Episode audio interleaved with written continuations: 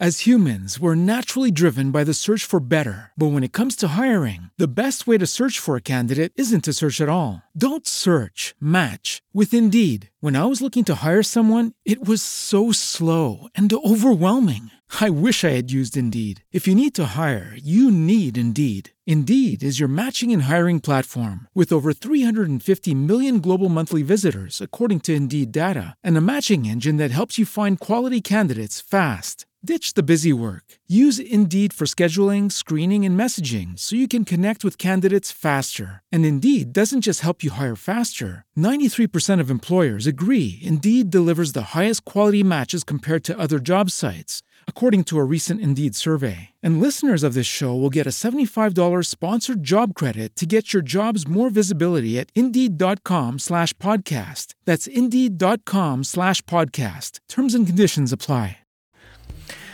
Posso usar o checklist em uma perícia? Hoje, no sétimo episódio da terceira temporada da Peritoteca. Está começando agora mais um episódio da Peritoteca, com Douglas Garcia e Tiago Marquesi. Venha navegar no Oceano Azul da perícia fisioterapêutica. Olá, audiência, tudo bem? Mais uma vez estamos aqui com aquele tema. Ah, o Thiago adora. Putz. Putz. Ai, ai, ai. Credo. E aí? O que dizer do perito que é considerado o expert, o cara que mais sabe do objeto da perícia?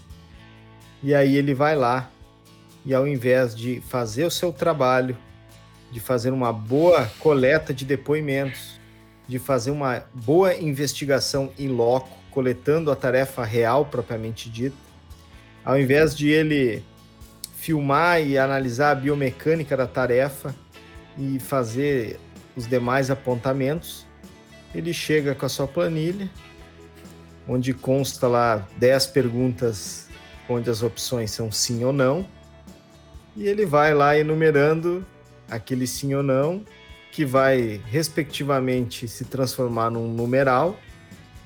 E na parte de baixo dessa, dessa sua desse seu dessa sua folha tem lá assim de 10 a 20 risco baixo. Não, né? De 30 a 40 risco médio.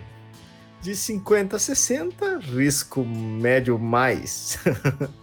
De 70 a 80 risco médio mais maisinho. Risco de 90, de 80 a 90 risco grave e de 100 a de 90 a 100 risco grave com uma estrelinha. Nossa, Aí não dá, ele- né? Não dá. Não dá. Pelo amor de Deus. Eu- já começo a perder a paciência quando a gente começa a conversar sobre isso. Qual E é o aí? fundamento técnico-científico para um checklist de uma perícia?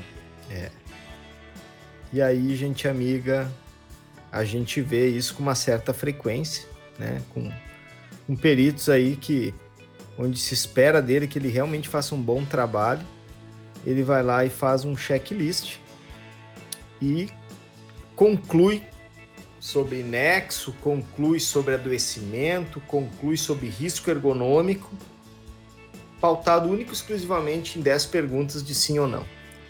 E isso aí não, não pode acontecer, né? O pior, né? O pior ainda é quando é da NR17, um checklist da NR17. Ah, com é. conforme e não conforme.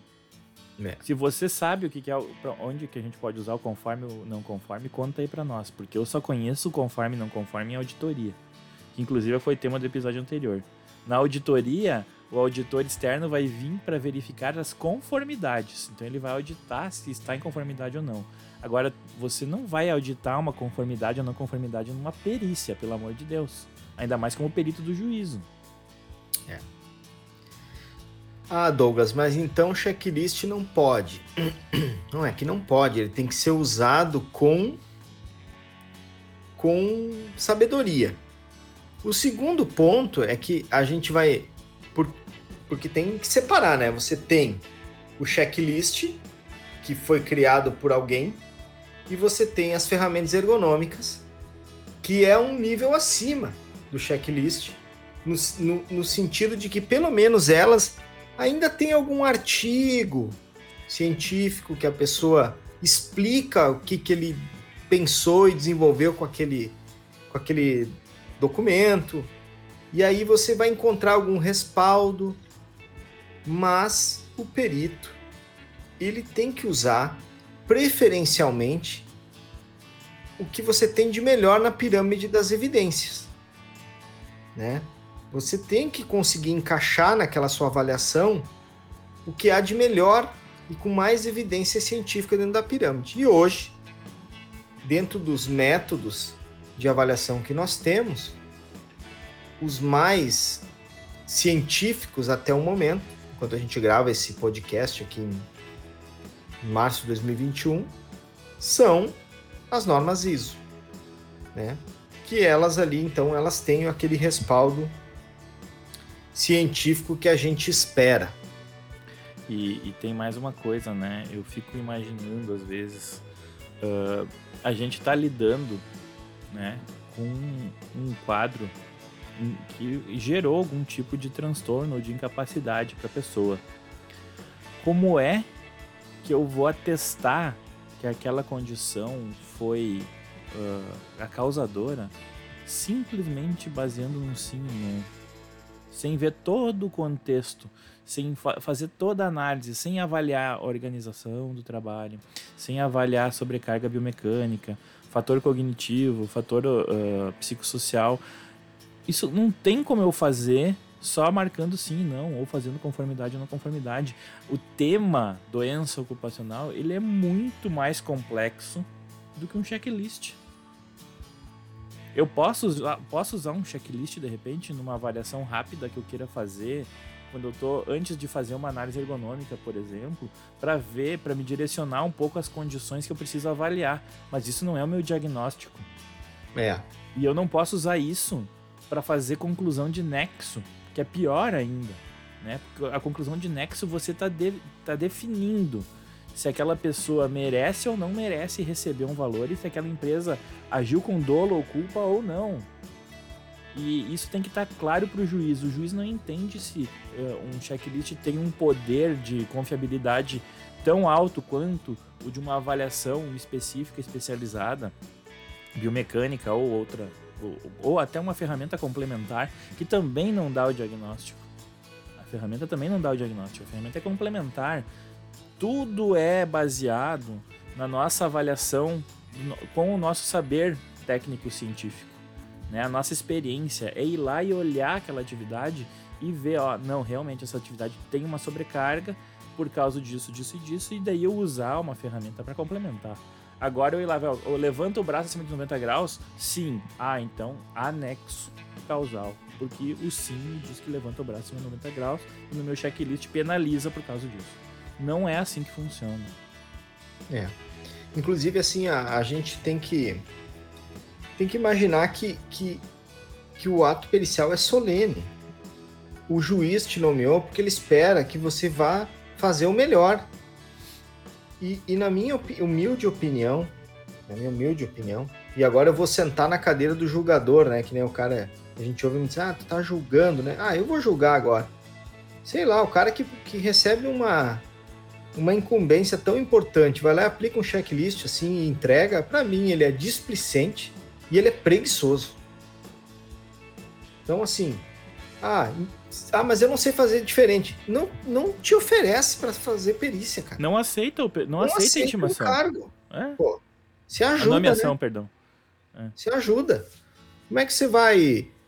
Você vai penalizar uma empresa lá, ou não, né? Porque também o cara pode aplicar lá o checklist de qualquer maneira e deixa de, de aplicar a justiça uh, real do caso, né? O que que salva uh, o, o, as ferramentas, o checklist, cara, o artigo 473, ele massacra o, o checklist no, na medida que, que não é um, um método predominantemente aceito pelos especialistas. Se você pegar a esmagadora a maioria dos ergonomistas, talvez já tenham abandonado o checklist para concluir o seu documento. Eles acabam usando hoje o checklist para ser mais didático. Às vezes você precisa, precisa convencer um gestor convencer alguém de uma área lá que, que tem problema e você só falar não é o suficiente. Aí você faz lá um, um, um checklist e mostra para o cara dizendo: olha, aqui eu enumerei 10 pontos importantes para nós melhorarmos aqui, dos 10 a gente só fez 7. Só fez 3, está faltando 7. Sei lá, nesse norte eu até acho válido. Agora, para o ato pericial, que é um ato transversal, não dá. Ainda as ferramentas ergonômicas, essas que ainda têm algum respaldo é, num artigo científico, elas ainda se salvam dentro do CPC na medida que é um método predominantemente aceito pelos especialistas. A nível Hoje, mundial, né? Nível mundial. Hoje, se você for fazer qualquer pós-graduação, qualquer uma delas, você vai ter uma cadeira que vai te ensinar as ferramentas mais simples. Vamos enumerar aí: Rula, Reba, é, Hall, Sue Rogers, Oas, Nias. Oas errado ainda, ensinam errado às vezes. O no... É, o Nias quando o cara caminhar, né? É. E o Oas ensinam errado também. Ah, sim, o Oas também. É com uma foto só daí, né? Uma foto só, é. é. Vamos, vamos, ter que fazer um, um episódio só pra falar do Oas. Você está ouvindo o melhor podcast sobre perícia fisioterapêutica do Brasil, Peritoteca. E aí, essas ferramentas você vai aprender numa pós. Então, ela ainda é um método predominantemente aceito pelos especialistas da área do conhecimento. E aí, o artigo 473 lá, o inciso 2 e o 3 vão, vão vão ser contemplados ainda com as ferramentas ergonômicas. Mas o melhor e o mais correto é você usar as normas ISO. E hoje aqui a gente pode citar algumas que vão, vão ter algum vão ter respaldo e elas avaliam alguns fatores de risco bem específicos. A gente começa com a norma ISO 11226, que versa sobre as posturas estáticas. Essa norma ela diz lá uh, ela, te, ela tem alguns critérios em relação às posturas estáticas. E eu gosto muito dessa norma porque ela é bem restritiva. Ela já aponta, assim, por exemplo, que qualquer postura estática de assimetria cervical ou de tronco, ou lombar, melhor dizendo, não é recomendado. Então, o cara ficar em flexão com rotação, em flexão com inclinação, não pode, faz mal. E aí, depois aí ela faz alguns apontamentos de membro superior, Sobre o, membro inferior, ela fala que o agachamento e, o, e a postura ajoelhado também são não recomendados, que não existe tempo de exposição segura acima das flexões, por exemplo, de, de 60 graus de tronco. Então ela tem assim uns apontamentos bem melhores e aí dentro da pirâmide das evidências ela tá lá no topo do que você usar um reba, por exemplo. e um ou um rula. É. Né? Ah, ó, vou aproveitar ah, esse tema da ISO, uh, porque vai ter os. Como é que é? Os. Os, os haters. Ah, sim, dizer sim. assim. Ah, mas na ISO também tem checklist. Sim. A ISO também tem checklist. A ISO 112281, 2 e 3, a 11226, a 12995, a perdão, 12295, a 20646, todas têm checklist. Mas o, o checklist que tem na ISO é para direcionar os pontos que eu vou avaliar, não para me dar o diagnóstico. Né? Eu vou pegar, até abrir aqui só para olhar a, a, a 20646, que é sobre carga, a carga de trabalho sobre o sistema musculoesquelético. Ela tem sessões de horas de trabalho concentração de trabalho, tipo de trabalho, posturas e movimentos, influência do espaço de trabalho e fatores na tarefa, influência de fatores psicossociais e influência de fatores de meio ambiente. E daí, dentro disso, desse, dessas sessões, vão ter perguntas do checklist. Por exemplo, uh, fala lá em tipo de trabalho: levantar e carregar objetos pesados, sim ou não? Para quê? Para que se eu botar sim, eu vou saber que eu tenho que avaliar a, a atividade de movimentação manual de carga. Não simplesmente dizer que se tem levanta, uh, levantar e carregar objetos, tem nexo. É, é essa diferenciação que a pessoa precisa entender. Precisa estudar e entender. Esse checklist é para direcionar a avaliação. É diferente do que a gente está falando aqui, de checklist para dar nexo causal ou nexo com causal. É bem diferente. Não, e tem mais, né, cara? Vamos, vamos combinar que esse checklist, por mais que ele seja um checklist, ele foi validado, né? Sim, sim. Ele foi testado, ele foi exaustivamente utilizado e, e, e os resultados deles foi, foi comprovado. É, e então, assim, ó, é, esse, só para terminar, esse checklist da, da sobrecarga do sistema esquelético, ele vai direcionar o ponto de avaliação, se eu preciso ver a hora extra, se eu preciso ver a postura, né? Ele vai me dar um índice. E dentro disso eu posso usar. Daí vamos viajar agora. Isso não tá na ISO, mas a gente pode viajar. Eu posso pegar os itens que eu encontrei nesse checklist e fazer o princípio de Pareto onde né, 20% das causas são responsáveis por 80% dos problemas. E numa análise eu posso con uh, concentrar minha avaliação nos 20% dos itens que eu mais observei nesse checklist. E então fazer a análise desses itens. Mas a análise técnico-científica, não vou usar outro checklist para fazer essa análise. Né? É, eu, eu, eu tenho eu tenho observado assim, e eu também atuo dessa maneira, é, dentro do, da, da. Quando eu monto o meu laudo, eu costumo sempre fazer uma descrição da tarefa real, apontar pontos importantes ali, tem análise biomecânica da tarefa, e ao final para confirmar ou para alinhar com aquilo que eu já encontrei, o que o meu, o que a minha avaliação como profissional do movimento, como fisioterapeuta do trabalho me permite fazer, é, eu aplico uma ferramenta para, digamos assim, acompanhar ou é, endossar o que eu já vi na tarefa real, uhum. né? E aí, mas vou falar, eu não consigo me lembrar a última vez que usei uma ferramenta mais simples como o Hula Reba, olha, não consigo lembrar. Eu prefiro, inclusive, usar da, da, da fisiologia do trabalho e da biomecânica do movimento, que são áreas que a gente domina muito bem, do que aplicar a ferramenta. Eu prefiro pegar autores consagrados aí, como Capange, como Brunston. o Brunston lá, que é, na verdade, o, o livro é do Brunston, mas o, o autor é Smith. Uhum. É, o Mark Dutton e outros aí, o, o próprio, os próprios livros de ergonomia aí, os famosos como do Tiro Ida, o, o essas literaturas são melhores que os próprios, as próprias ferramentas e você constrói, constrói um texto e cria uma história alinhada com aquilo. Porque às vezes a ferramenta, ela, ah, esses tempos eu estava fazendo impugnação a um laudo ergonômico produzido por um outro profissional, não fisioterapeuta, que a, a discussão era uma hernia umbilical. E aí o indivíduo fez toda a avaliação, deu, fez uma entrevista e na hora da análise técnica e científica, que bom, agora eu estava lendo aquele laudo e eu imaginei, bom, agora ele vai descrever a tarefa, porque até ali eu não tinha entendido bolhufas o que o cara fazia, afinal de contas. Aí ele me aplica um reba, não, né? Tá, mas me mostra, me fala onde é que o Reba avalia a parede abdominal.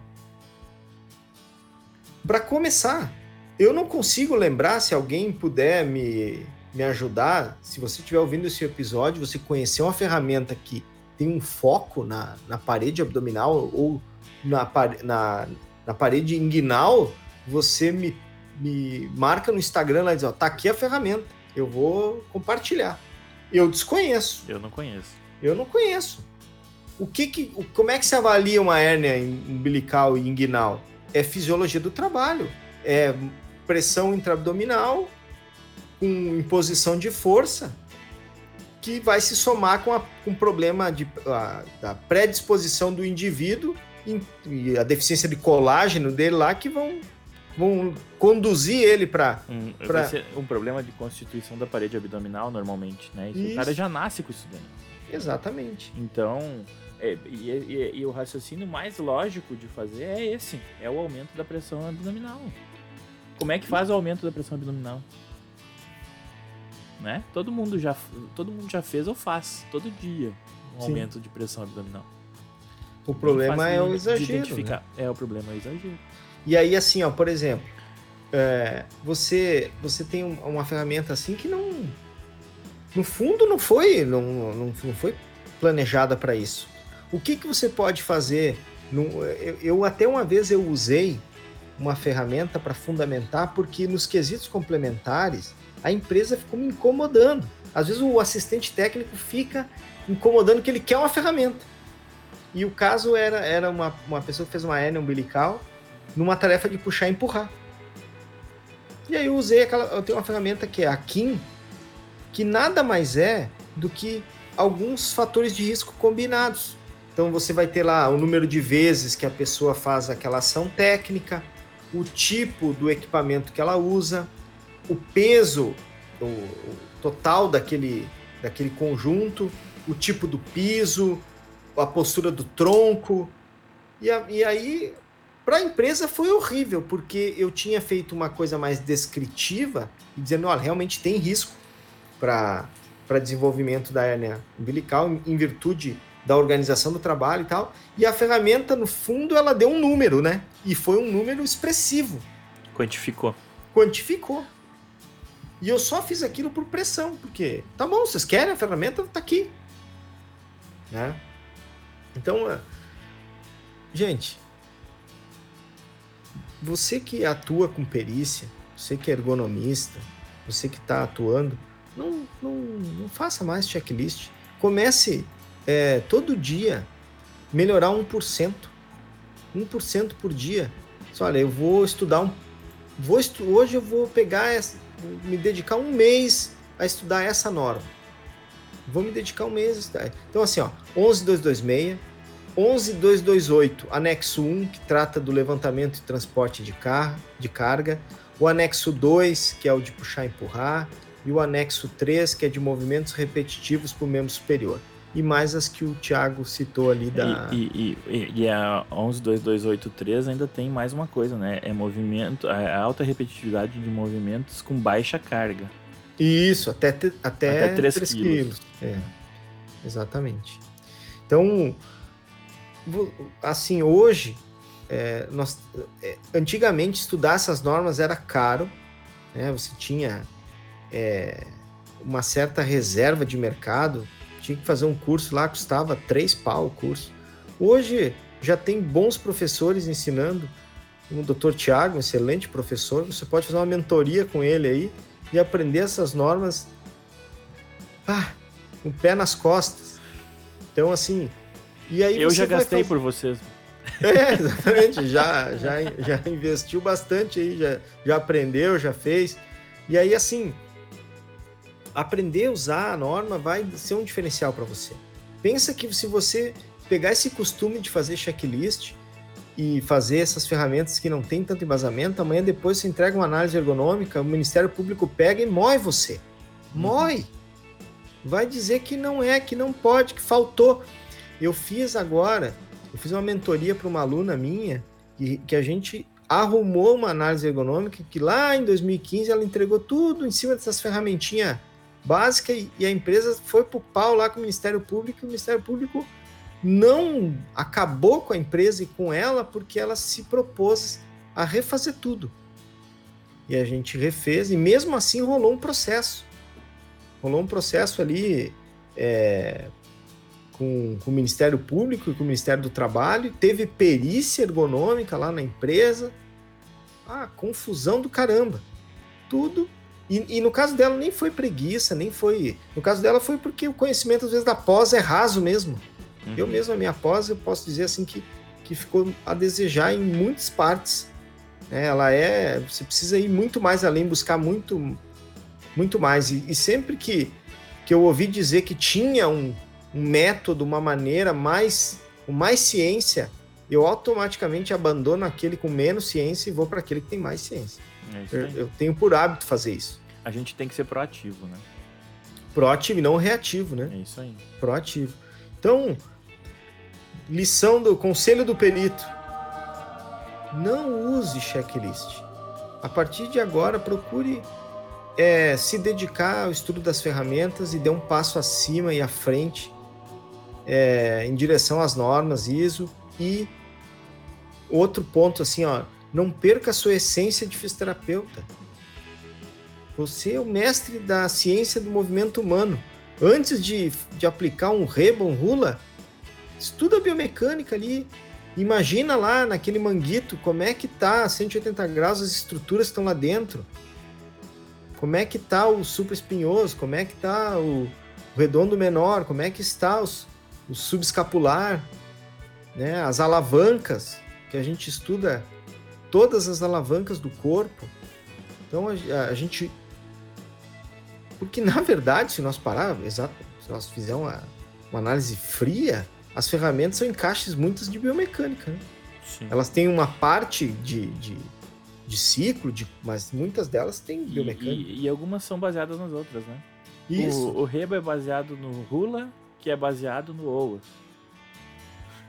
Tem, né? tem, tem, todas têm uma ligação. E aí, tu, aí lá na 11228, anexo 3, você tem o HAL, que vai para o Murigarg, que vai para o Okra. É, isso aí. Né? Uma, então todas têm uma ligação. É hierárquico. Só que algumas mais sensíveis, outras um pouco menos sensíveis. É. É isso aí. Beleza, meu Isto amigo aí. Charlie Brown? Isso aí, né? Da, da tua parte é essa? Da, da minha, minha, parte, parte é foi. Foi isso aí. Passou a indignação já? Já, passou. É, ela, ela é, é assim, ó. É, eu, eu não guardo dinheiro para mim, não vou guardar indignação, né? Fechou então. Muito bem, muito obrigado por você emprestar os seus ouvidos e os seus tímpanos e também os seus olhos. Siga-nos no Instagram, arroba Douglas Garcia Físio, arroba Thiago Marquese. É, entra no canal do Telegram para você não perder nenhuma novidade. Em breve faremos algumas como é chat, é chats de voz. Tipo, chats de voz. Vai ser tipo. Como é o que Clubhouse é? do Telegram. É o Clubhouse do Telegram. É pra. É restrito, só pra quem tá lá, né? É. Vamos, Vamos ver. Vamos fazer Não, mas um o mais legal, ah, a, a, a gente falou. É, não sei se foi nesse episódio, a gente falou do manu, manual da aplicação da NRD7. Foi no outro, não, não ah, mas vamos fazer uma promessa e botar lá no grupo. Vamos, vamos. O manual de aplicação da NR17. Daí a gente coloca lá para que você possa dar uma olhada ali. Que, que o manual vai te ajudar e vai poder escapar um pouquinho do checklist da própria Reba e Rula e etc. Isso Quando você estiver ouvindo o, o nosso podcast, dá um print da tela e marca a gente lá no Instagram. Diz, ó, oh, tamo aqui. Marca o Douglas, marca a Peritoteca, pra gente compartilhar. Comenta aí o que, que tu tá achando do, do nosso podcast. Sugira temas, vamos falar de, de outras coisas, a gente tá aí. É, isso aqui, a, a Peritoteca, quando ela foi criada, ela sempre teve a ideia de ser um ambiente democrático, tal, tal qual uma biblioteca. Recebe o cara que fez uma perícia recebe o cara que fez um milhão de perícia. É isso aí. Então é democrático. E a gente Fechou? tá sempre aprendendo, né? Sempre aprendendo. Ah, eu Fechou. tenho uma curiosidade. Sim. Uh, a única ferramenta que é recomendada usar em ergonomia no Brasil é a equação de Nash. Ah, é que tá lá no. Que tá lá no manual do NR. Tá no manual, exatamente. É a única que é recomendada, assim, é com todas que... as letras, né? É, é isso aí. Que é, é a equação de Nash é para levantamento de carga. Cargas, isso aí. Beleza? Isso aí. Muito obrigado. Obrigado. Partiu? Partiu? Fui! Foi, até mais.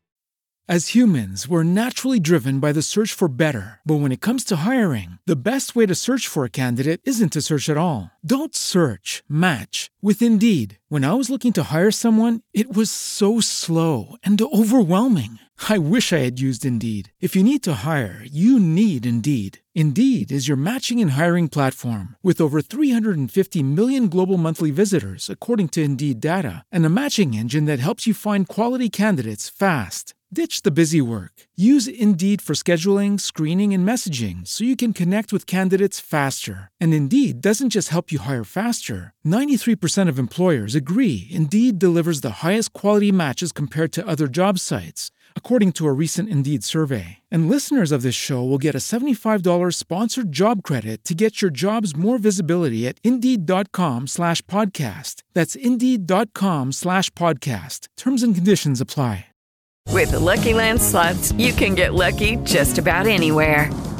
This is your captain speaking. Uh, we've got clear runway and the weather's fine, but we're just going to circle up here a while and uh, get lucky. No, no, nothing like that. It's just these cash prizes add up quick. So I suggest you sit back, keep your tray table upright, and start getting lucky.